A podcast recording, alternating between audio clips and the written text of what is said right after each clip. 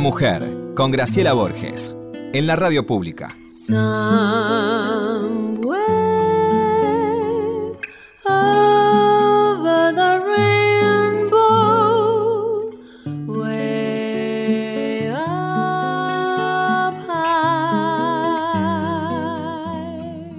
Los seres evolucionados no tienen necesidad de compartir o tener la razón, tampoco de mentir o de aparentar ser. Ya son, respetan a los demás y son amorosos, comprenden, observan, ayudan y sobre todo se aman y aman.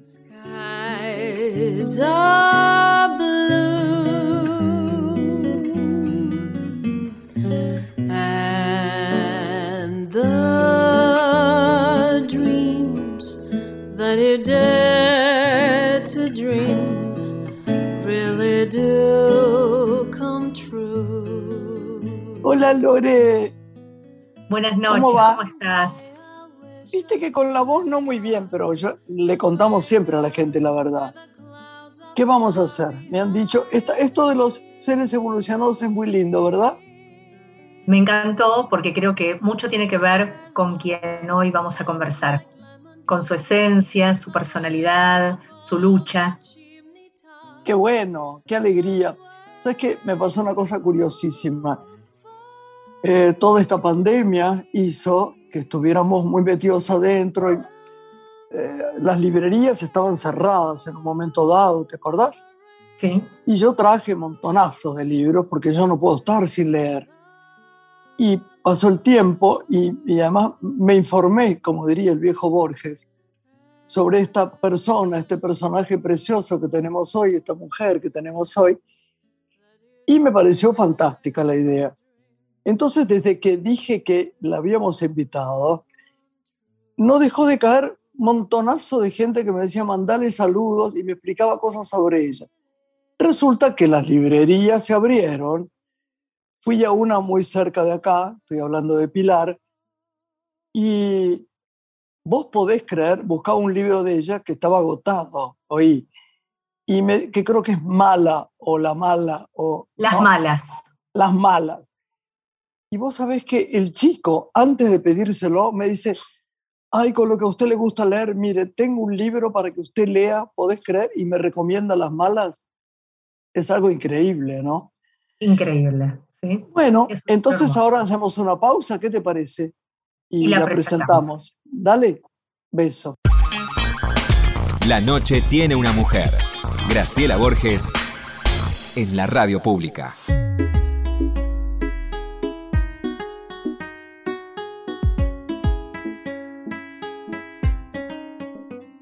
Bueno, ya, empecé a contarte que cuando fui a la librería a comprar sus libros, después de esta pandemia terrible y las librerías este, cerradas, eh, cuando pido las malas, el, el, el, librero, antes de saberlo, me dice, ay señora Borges, qué placer, a usted que le gusta tanto leer, porque ya le guardé varios libros, le compré como seis, está agotado, pero quiero decirle que usted tiene que leer esta autora que le va a encantar.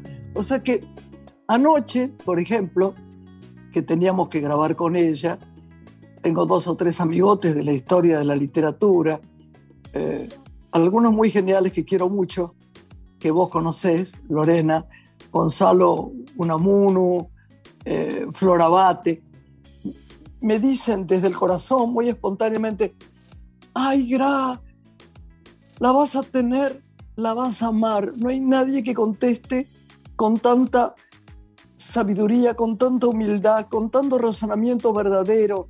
Ella va a decirte la verdad de lo que siente es una persona absolutamente superior y ha escrito, oye, tal cual Gonzalo Unamuno, escribe maravillosamente bien. Es una persona absolutamente elevada. O sea que para mí, que vos la presentes ahora, es ya un honor tenerla en nuestro programa. Le doy la bienvenida. No sabía que era tan linda, la verdad. La, la desgracia que la gente, estamos grabando y nosotros sí nos vemos pero el público siempre decimos la verdad, nuestros maravillosos oyentes de este programa que va, ¿a dónde va? A los confines de la patria. no la pueden ver porque es bella y, y estoy segura que vamos a tener una conversación llena de magia. Preséntela. Recibirla es una celebración. Su arte denuncia, moviliza, transforma. Ella es escritora y actriz.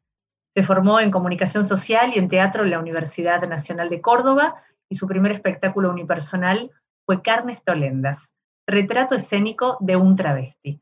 Luego protagonizó la película Mía, actuó en la miniserie La viuda de Rafael, hizo más teatro y la miniserie La chica que limpia. Es autora del libro de poemas La novia de Sandro, el ensayo El viaje inútil y las novelas Las malas y tesis sobre una domesticación. Las malas fue considerada una de las mejores novelas de 2019. Camila Sosa Villada es nuestra invitada esta noche en Radio Nacional. Muy bienvenida, Camila. Hola, preciosa. me muero, me, estoy, me tiemblan las manos. Así va, a nosotros, a nosotros por no ser tan brillantes para preguntarte bien.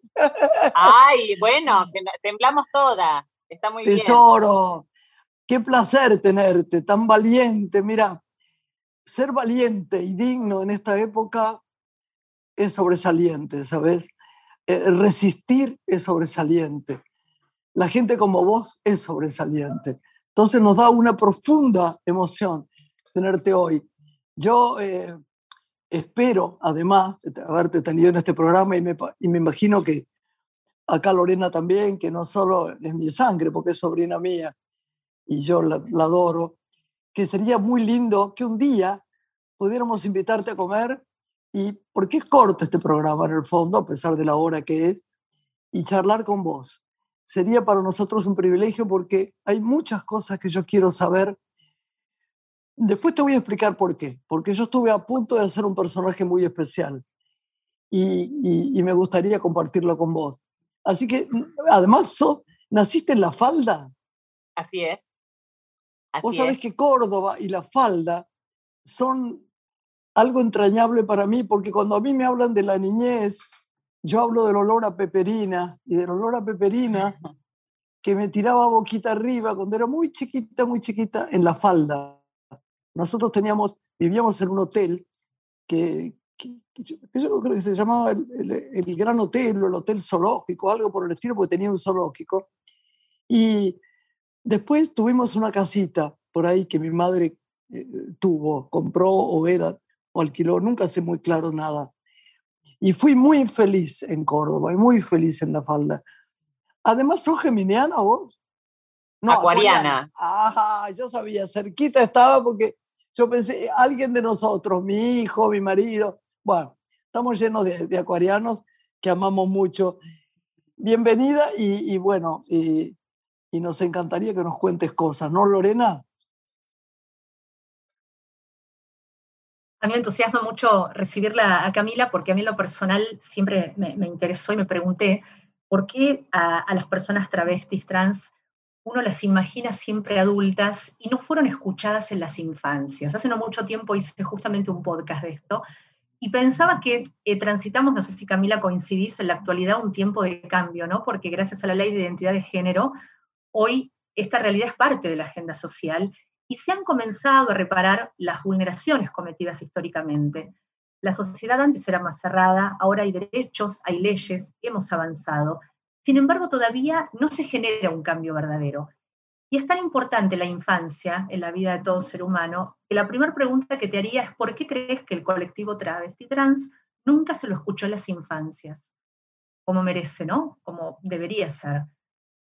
Bueno, porque nuestros padres, nuestros padres no estaban preparados, no, no habían sido educados para tener hijas travestis, para eh, dar la batalla que había que dar en ese momento, sobre todo era algo, ellos aprendieron a hacer algo que aprendió a hacer todo el mundo, sobre todo en este país, además en Latinoamérica, que es odiar a las travestis.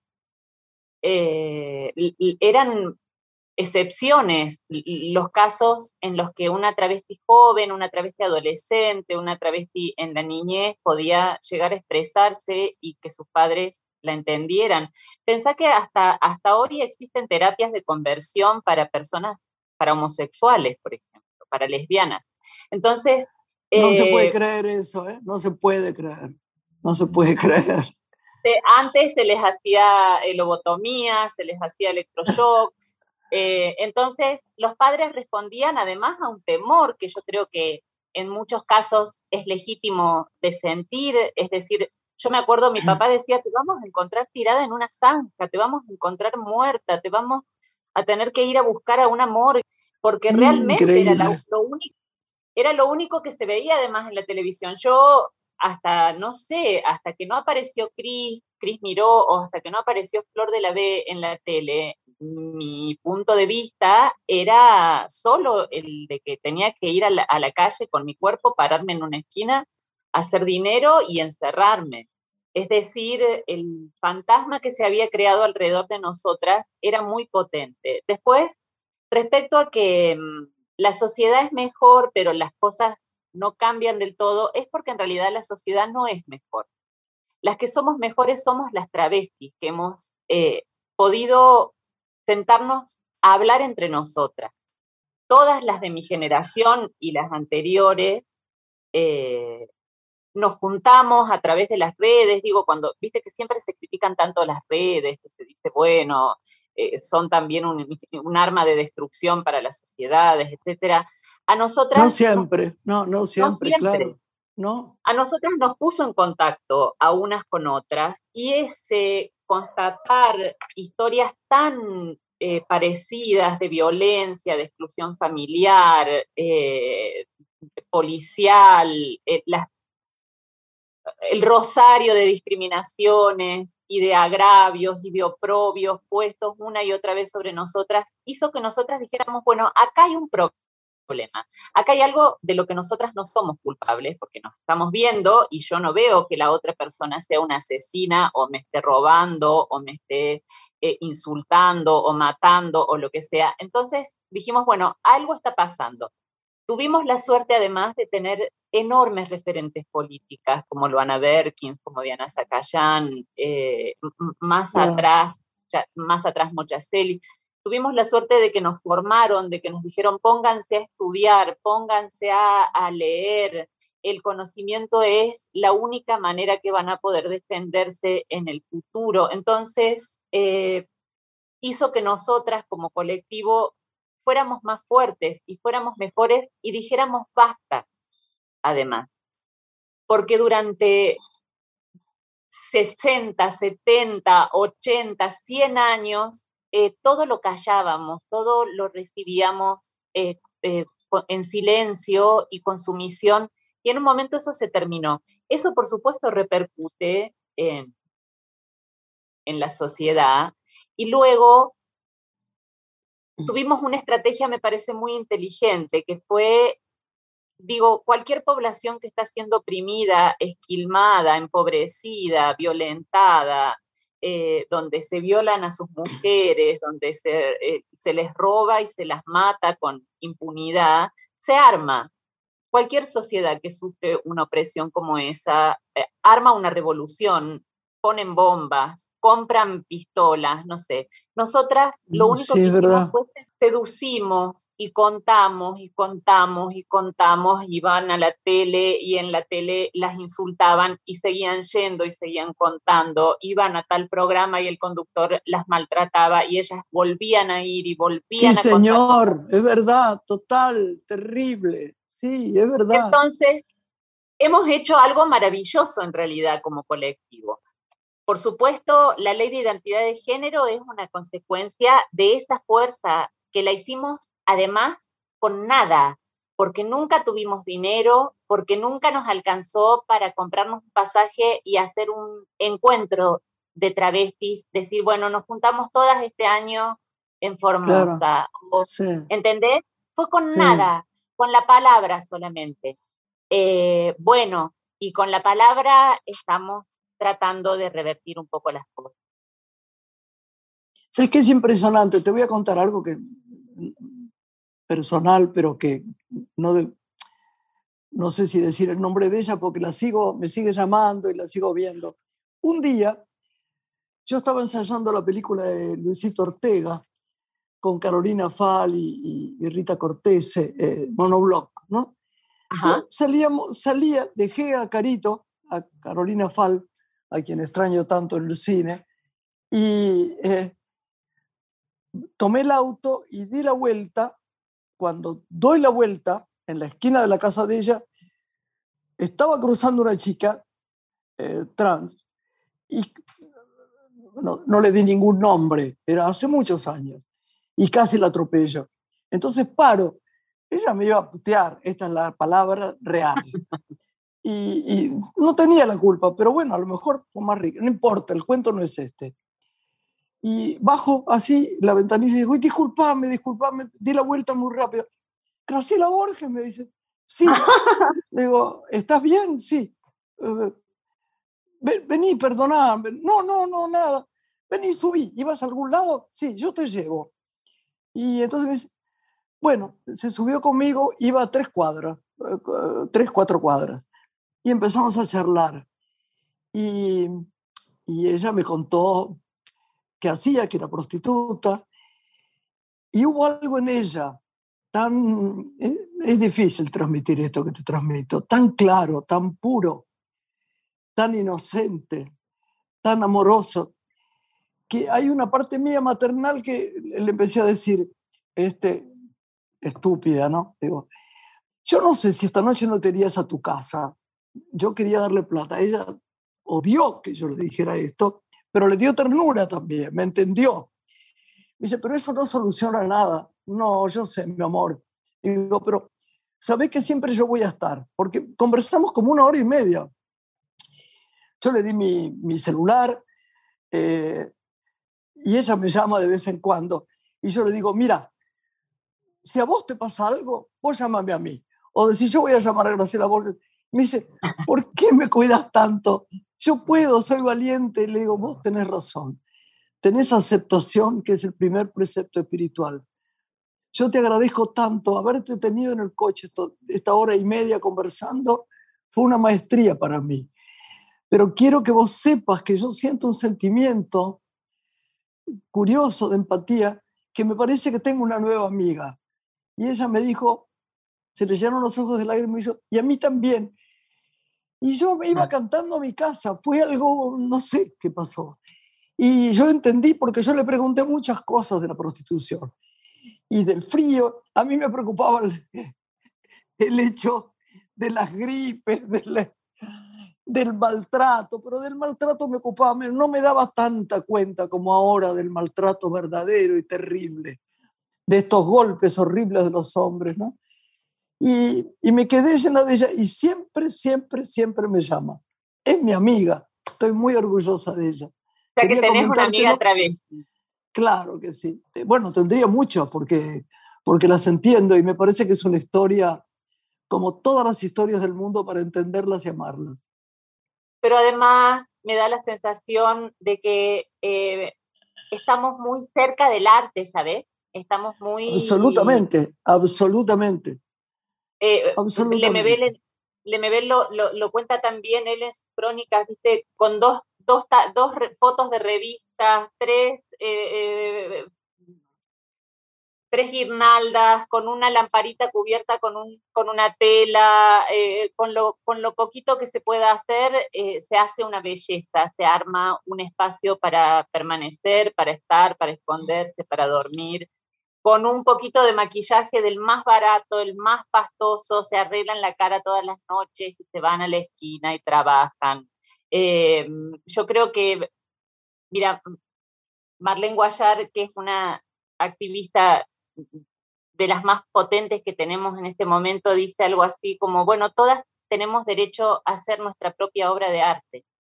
Y eso es, y eso es algo que las travestis, que las travestis hemos sabido hacer desde que nacemos y con una intuición, con una intuición, diría que, no sé, eh, propia de los animales, viste, con muy poco, sin saber casi nada, porque además nadie nos enseñó nunca, es decir, ninguna madre se sienta a decirte te tenés que, eh, eh, te tenés que cuidar de esta manera la piel, te tenés que cuidar de esta manera el pelo, tenés que eh, hacer estos gestos, decir estas cosas. Todo lo aprendemos solas y en secreto además. De manera que entre las actrices y las travestis me parece que siempre hay un, lazo importante. Tal vez, ¿por qué? Porque hablamos de ser otras personas, y también en la, en la idea del corazón de ustedes también sienten que pueden jugar a ser otras personas, otras personas mejor tratadas, otros personajes que esconden una realidad del corazón que no quieren mostrar. Es verdad, tal cual.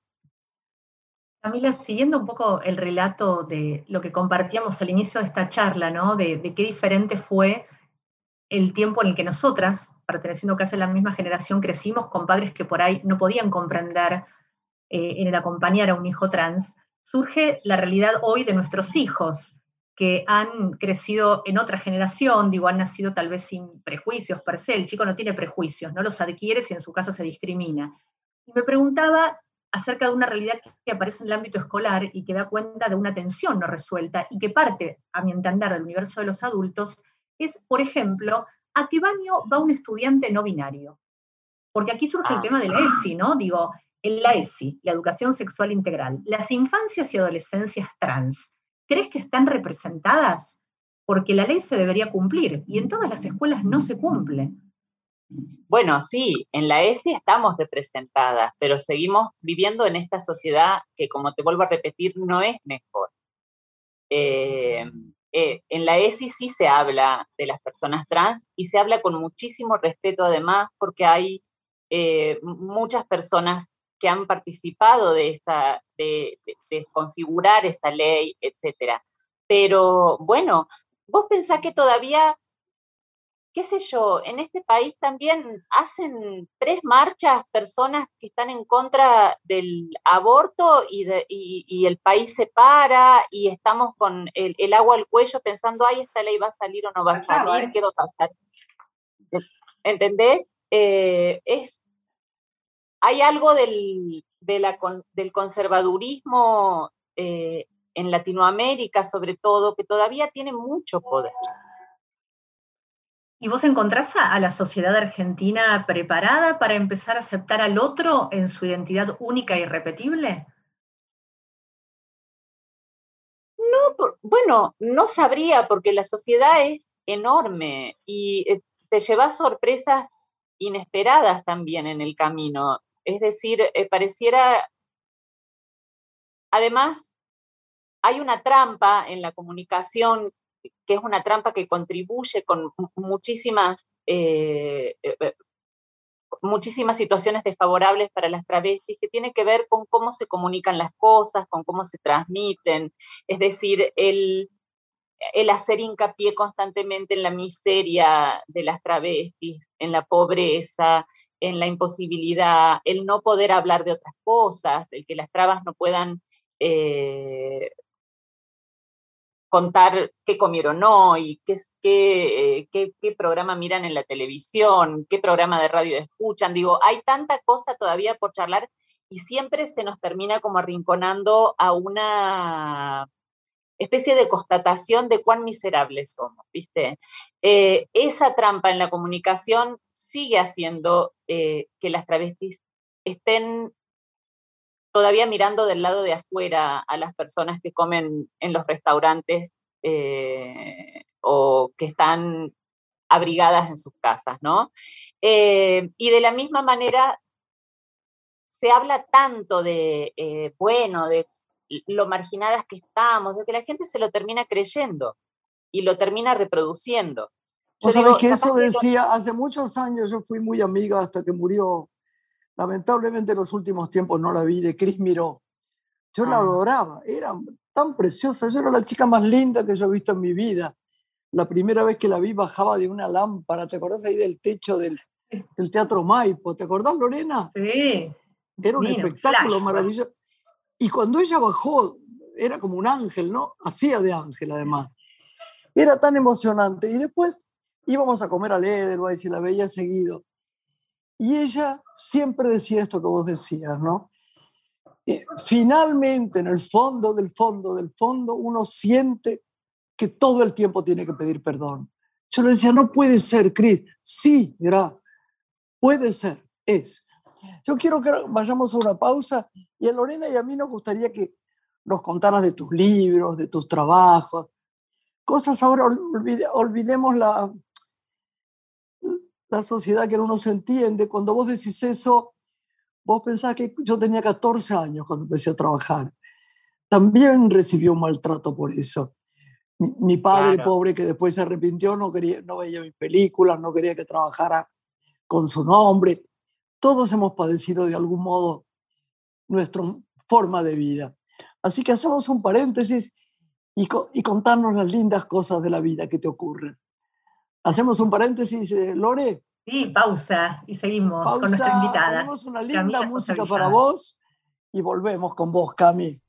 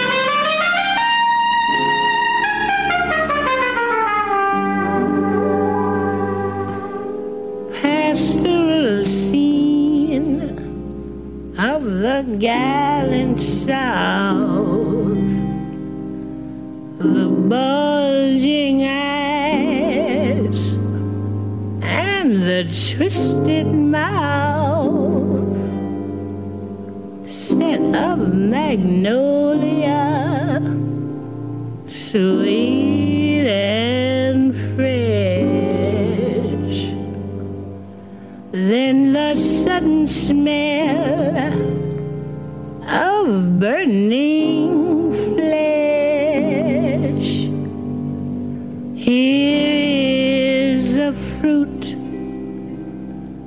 for the crows to pluck, for the rain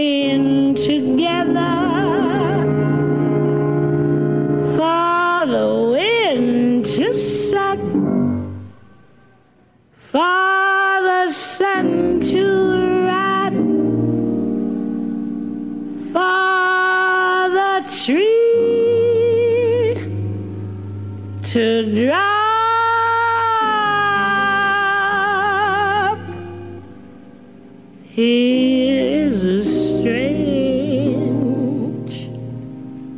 and bitter.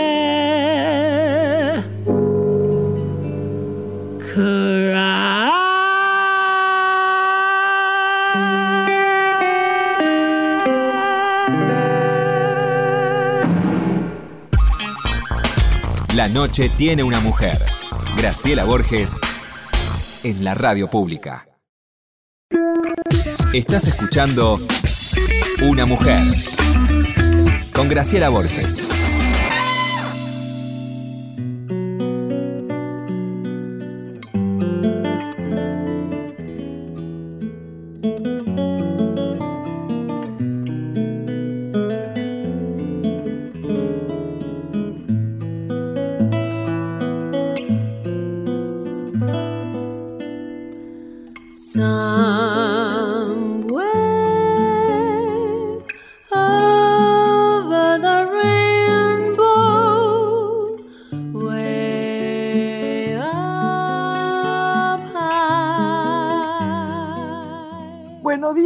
Luminoso hoy para mí, ¿eh? De verdad, de verdad, estoy contenta. Muy contenta. Y emocionada, ¿ves? Es rara la emoción, ¿no? Eh, hay una frase que yo adoro, que vos la conocés, Lorena, que dice, solo recuerdo la emoción de las cosas. Y a mí me, me pinta tal cual soy, ¿no? Y este es un día que voy a recordar siempre, ahora que tengo una nueva amiga que se llama Camila. Seguí la voz y, y yo estoy acá escuchando. Camila Sosa Villada, escritora y actriz, hoy nos acompaña en esta noche de Radio Nacional. Y Graciela proponía, Camila, hablar de tus libros, ¿no? Ante todo, bueno, Las Malas, que sigue siendo un suceso. La tía encarna, creo que representa ¿no? a muchas travestis que cobijan, que adoptan. ¿Sentís que es como una manera de maternar el, el recorrido que transita este personaje? A mí me conmueve profundamente pensarla.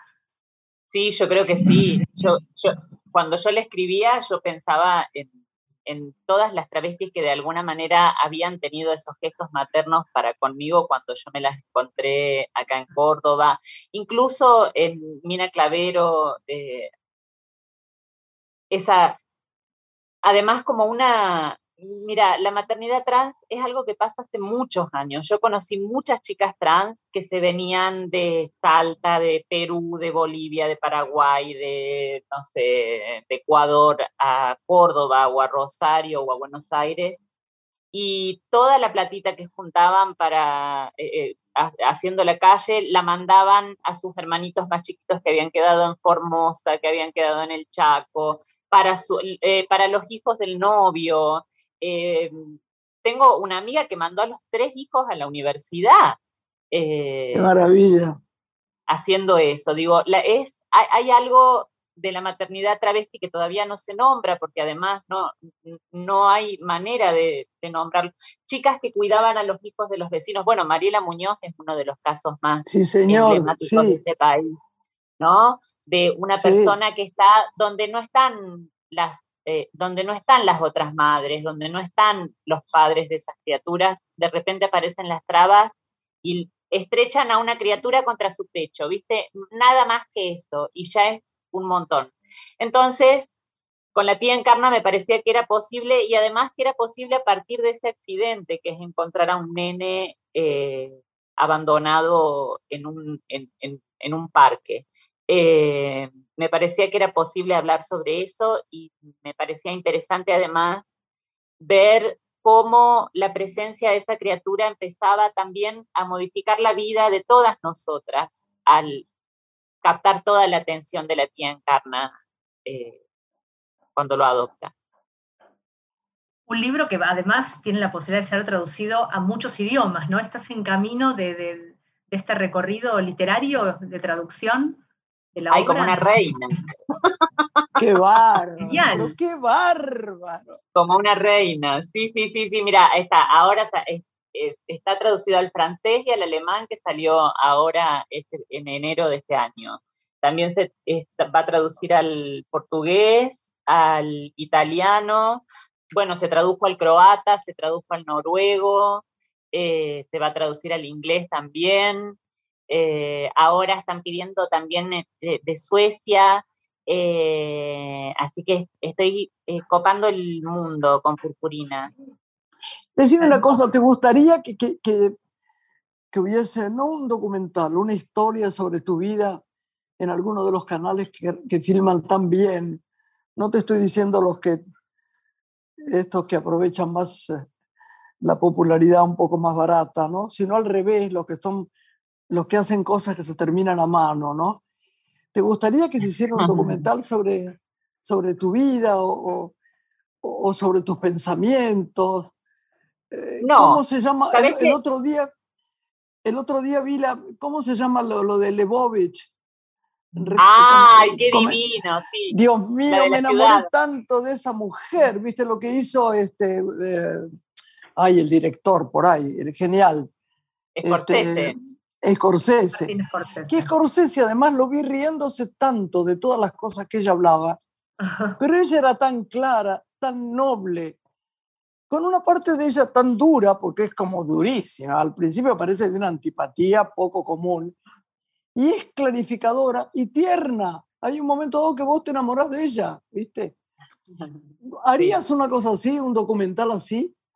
No, a mí lo que me gustaría es que me ofrezcan personajes que sean divinos de hacer, que me signifiquen a mí un reto, que me signifiquen a mí un aprendizaje, que sean complejos. eh, persona- bueno, el personaje que hice en Mía, por ejemplo, fue un personaje así muy complejo de hacer. eh, y no esas cosas simplonas que se ven en la tele, sí, donde la claro, mi amor, sí, es horrible, es verdad. eh, simplona, sin viveza, sin astucia. Sin eh, emoción. Sin emoción, siempre, siempre, mira, la otra vez me llega un guion de, eh, para un personaje que era una chica que eh, abnegadamente aceptaba adoptar a un nene que vivía en el mismo monobloc donde vivía ella. Entonces yo leí el guion y lo primero es que ella era profesora de teatro. Ah, Bueno, dije yo, está bien, Ah. puede ser también profesora de física, les decía, puede ser profesora de historia, de literatura. No, bueno, sí, por supuesto, eso, qué sé yo. La obra que estaban leyendo con sus estudiantes era Romeo y Julieta. Ay, Mm. digo, pero no hay un poco de esfuerzo, no, no, no, no nada, hay una picardía, no, nada. no. Después, bueno, toda la situación de la adopción con la criatura, y digo, pero a ella no le cuesta nada, no, no lo piensa, no lo du- no duda de, de hacerlo, de no hacerlo, de tener un nene de repente metido en su casa. No tiene eh, eh, complejidad este personaje para, para, aunque sea planteárselo en una mirada, en, no sé, está cortando cebolla y no, y no, y, tiene una crisis existencial, algo no, nada. Entonces, la verdad que sobre mí, y yo te voy a decir algo que decía María Félix, que es que no saben lo aburrido que es hablar de mí, porque es muy difícil porque soy mucho mejor de lo que parezco. Eh, a, mí me, gustaría que me llegaran personajes entrañables, que me llegaran personajes complejos. Eso me.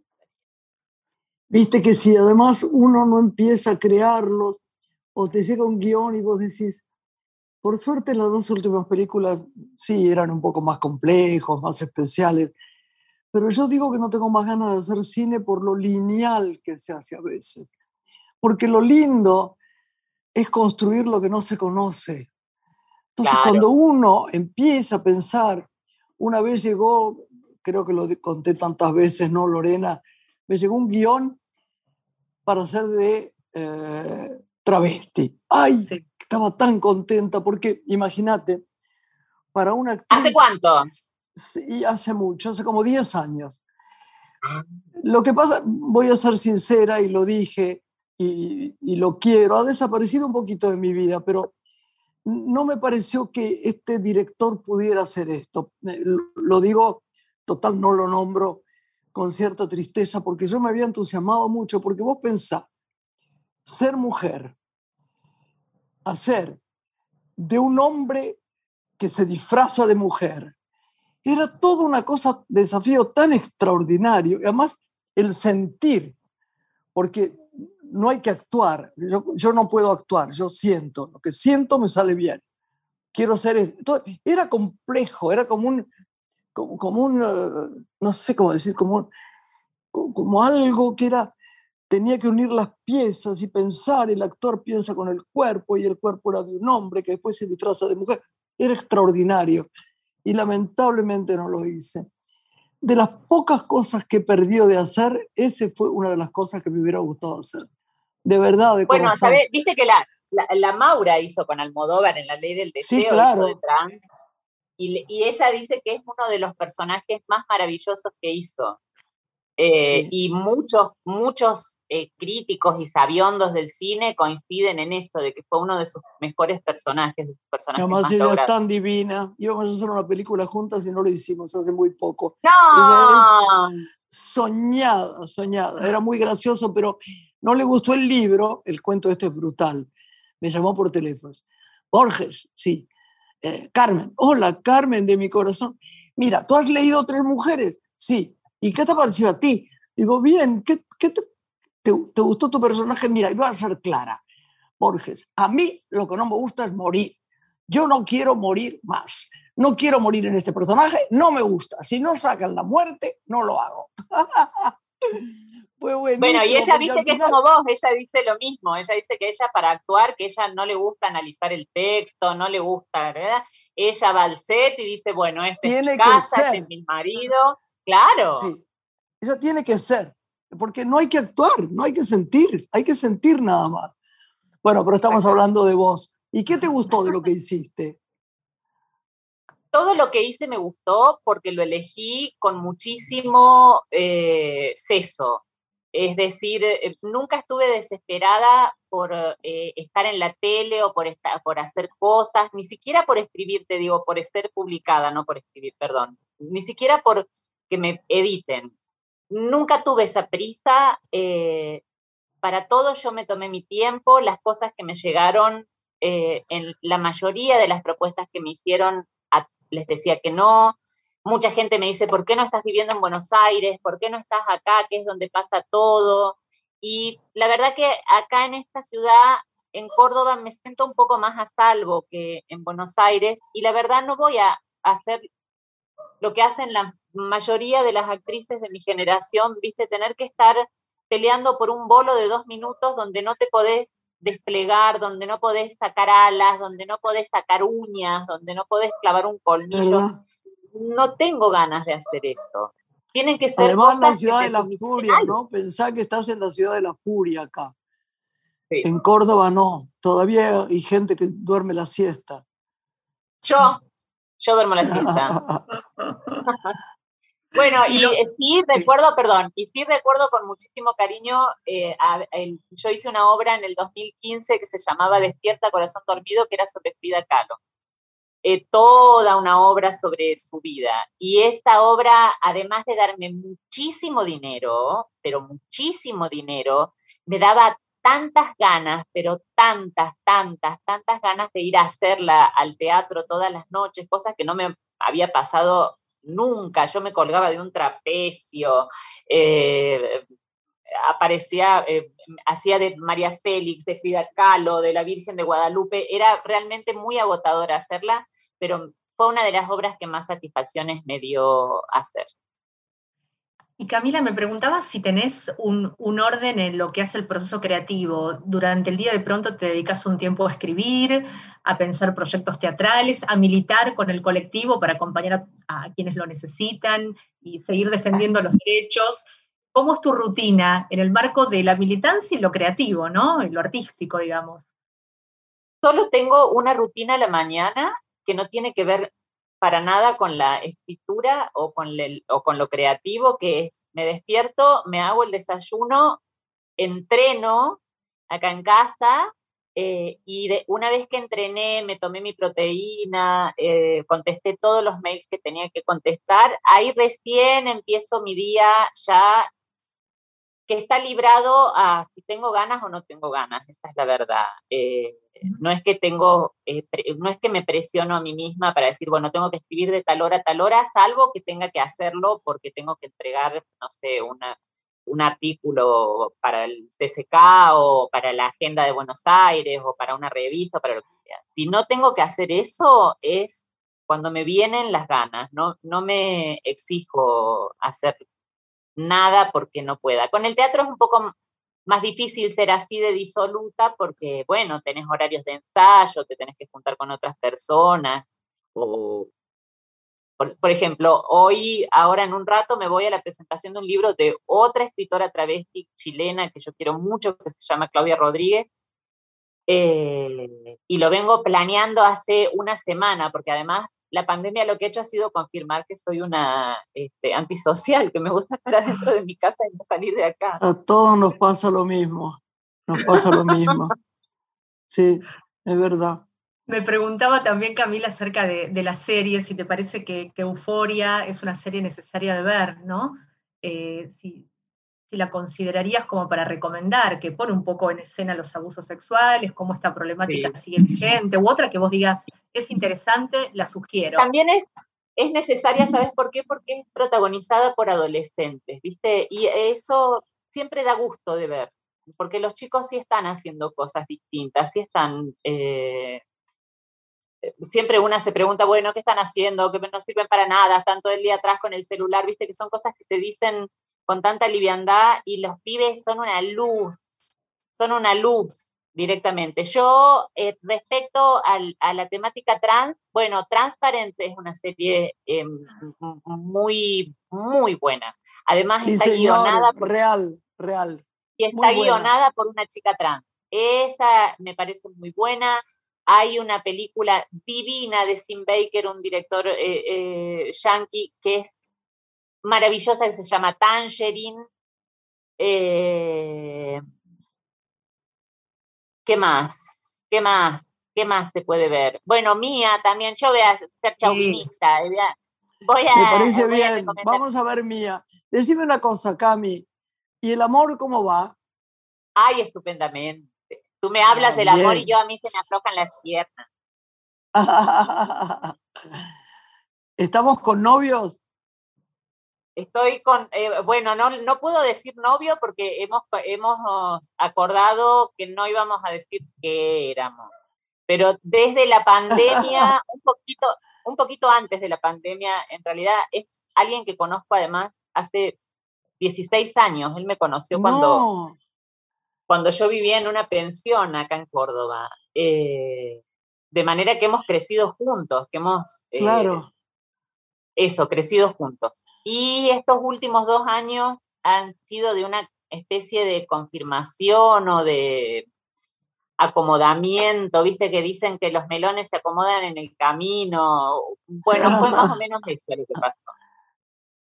Sé que leí un reportaje que lo que resaltaban, porque siempre que se escribe hay algo que no está implícito, ¿no? La sonrisa, vos contás algo con ironía, no está escrito con ironía, no se sabe qué decís. No hay pausa, no hay coma. Y leía que lo que te importaba era el dinero. Y yo cuando terminé de verlo, el dinero es una energía, como la del amor, como todo. Pero yo me di cuenta, dije, están flojitos. Esta chica habla del dinero, pero lo que más sostiene es el amor. Yo estaba convencida de que fue así de que era así el reportaje. Pero bueno, también expresan en general. Sí, porque además, sabes que están siempre esperando que una sea políticamente correcta, ¿viste? Que una dé la que una de la respuesta, que es algo maravilloso del periodismo, te digo, ¿eh? que yo la verdad me quedo eh, asombrada porque digo, ¿quién es capaz en este mundo de hacer de preguntar y de darte la respuesta en la pregunta que te hacen. Claro. Eso es increíble. No, no, no sé qué, mira que hay personas que trabajan con la palabra, filósofos, lingüistas, nadie como el periodista para hacer ese movimiento de en la pregunta ya estar obteniendo la respuesta. Me parece increíble. Entonces, cuando me preguntan, o por ejemplo me preguntan, ¿qué sentís? Cuando, eh, cuando eh, al saber que te traducen a tantas lenguas y que te están leyendo tantas personas, bueno, yo no sé qué se siente, qué tengo que sentir con eso. ¿Qué puedo, qué puedo sentir? Qué bueno que se difunda mi, mi palabra y mi sentimiento en el mundo. Es como cuando uno tiene una película que tiene éxito. Qué bueno, que huele. Ah, claro, es como si te dijeran, ¿qué sentiste cuando Fabio te propuso? Y bueno, ¿qué sé claro, yo? Aparte y sí, y sí, eso. Gracias. Tal cual. Entonces digo que me interesa la guita. Pero además, está bien eh, hablar, me parece así, de dinero, por esto que te decía antes. A las trabas nos empujan hacia el abismo de la pobreza con una calidad y con una sutileza Totalmente. que no podemos hablar de dinero. Sí, sí, verdad, verdad. Verdad, verdad total. Pensaba eh, en las categorías masculino y femenino, ¿no? Que hace tiempo ya uno puede sostener, no lo abarcan todo, porque hay muchas maneras de estar en el mundo. ¿Cómo finalmente crees que podemos invitar a la audiencia a, crear conciencia en el entorno para que nadie se sienta discriminado en su identidad? ¿Cómo podemos trabajar en como ciudadanos? ¿Qué has aprendido vos? ¿De qué manera se puede hacerlo? Mira, yo te voy a contar una anécdota que me pasó, yo era, debo haber tenido 19 años, estábamos con una travesti mucho más vieja que yo, eh, paradas eh, esperando el colectivo, ah, de madrugada, eran poner las seis y media de la mañana, y había un grupo de chicas que se estaban yendo al colegio en el colectivo eh, con el uniforme, como de un colegio de monjas, ¿no? Y nos miraban y se reían y, y nos hacían burla y nos, eh, eh, nos sentíamos realmente hostigadas por unas criaturas, eran chicas de 13, 14 años, y esta que era más vieja, la agarró a una del brazo, un movimiento así veloz, la agarró del brazo y le dijo, aprende a ser guacha y a ser educada. Le dijo así. Y cuando ella dijo eso, yo dije, claro, una nunca sabe con qué clase de loca se puede encontrar en la calle. Entonces, si una toma conciencia de que el otro arrastra no sé cuántos insultos por encima, cuántas veces a una persona la rechazaron en, el, en la verdulería, en el trabajo, en la casa, el. Pero Cami, perdón, eso no solamente pasa con Trump. No, por supuesto. Cuando éramos chicas, todo el mundo hemos sufrido el bullying. Yo recuerdo a mis compañeras con el tema de mi voz y otras cosas iguales. En realidad es una edad y un tiempo de vida donde las de 13 o 14 eh, están afiladas en general a un tipo de, de, agresión muy presente, que no tiene que ver contra quién es, ¿no? Para eso sí tengo una respuesta. Yo creo que hay algo de este mundo tal y como lo conocemos, tan violento, tan eh, extractivista, tan eh, agresivo, que se juega en las infancias que es en las, que es en las infancias donde eh, perpetúan determinadas violencias, determinadas maneras de dirigirse a los demás y que por eso es tan importante que las infancias, viste que ahora se habla de infancias libres, cuando hablábamos antes de, bueno, de las infancias de las travestis, ahora hay agrupaciones donde las niñas travestis se juntan los domingos a jugar con él. Entonces, digo, bueno, es importante eh, dejar a la infancia libre de todas las cosas que, de todas las mugres que como adultos tenemos. Si no es en el corazón de esos niños y de esas niñas donde nosotros finalmente nos atrevemos a probar cosas distintas, a probar que el mundo puede ser más amable, que se puede ser mejor con la naturaleza, que se puede ser mejor con el agua, que se puede ser mejor con los otros, etcétera, bueno, le queda poco tiempo al mundo, porque siguen disputándolo ahí, en las infancias. Bellísimo. Qué bueno oírte, es, eh, es curioso porque recién yo miro para el otro lado, este, la gente no sabe esto porque no nos está viendo, pero nos está escuchando para hacer, recordar el tiempo que tenemos sobre el programa. Y en este segundo, que me hacían una seña que nos faltaba muy poco, pensaba de verdad que en lo que me decía hoy, este, eh, lo que me decían mis amigos, para no dejar de nombrar alguno, bueno, digamos a Gonzalo Unamuno, que tenés que leer un libro de él que es maravilloso, este, después te lo voy a decir. Y y darte las gracias porque para mí, me imagino que lo mismo le pasó a Lore, fue una maestría tenerte, de verdad. Eh, la palabra es así porque descubrimos a alguien que puede contar la vida, la suya y la de los otros, con inocencia. Inocencia quiere decir con, con, eh, con honestidad. Ser honesto, honesto quiere decir, honesto es ser uno no quiere decir ser bueno. Honesto es ser uno. Y vos sos honesta. Así que no sabes el abrazo que te mando. Lore, por su parte también, ¿verdad? Gracias, Camila. Ha sido un honor recibirte y conversar con vos. A ustedes, a ustedes. Te mando un beso enorme y besos a la peperina, a, a las ricas comidas de Córdoba, a las ganas de ir a Córdoba que tengo ya no tengo ganas de grandes aeropuertos.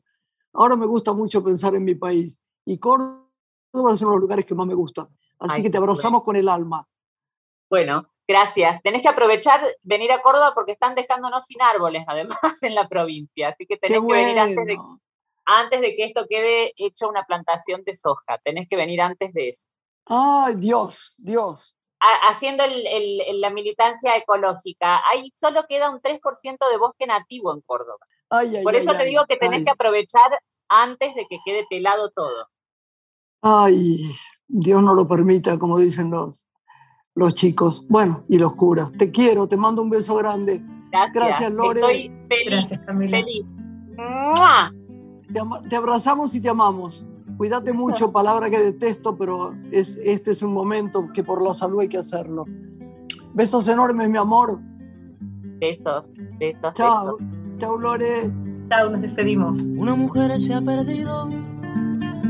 Conocer el delirio y el polvo. Se ha perdido esta bella locura, su breve cintura debajo de mí.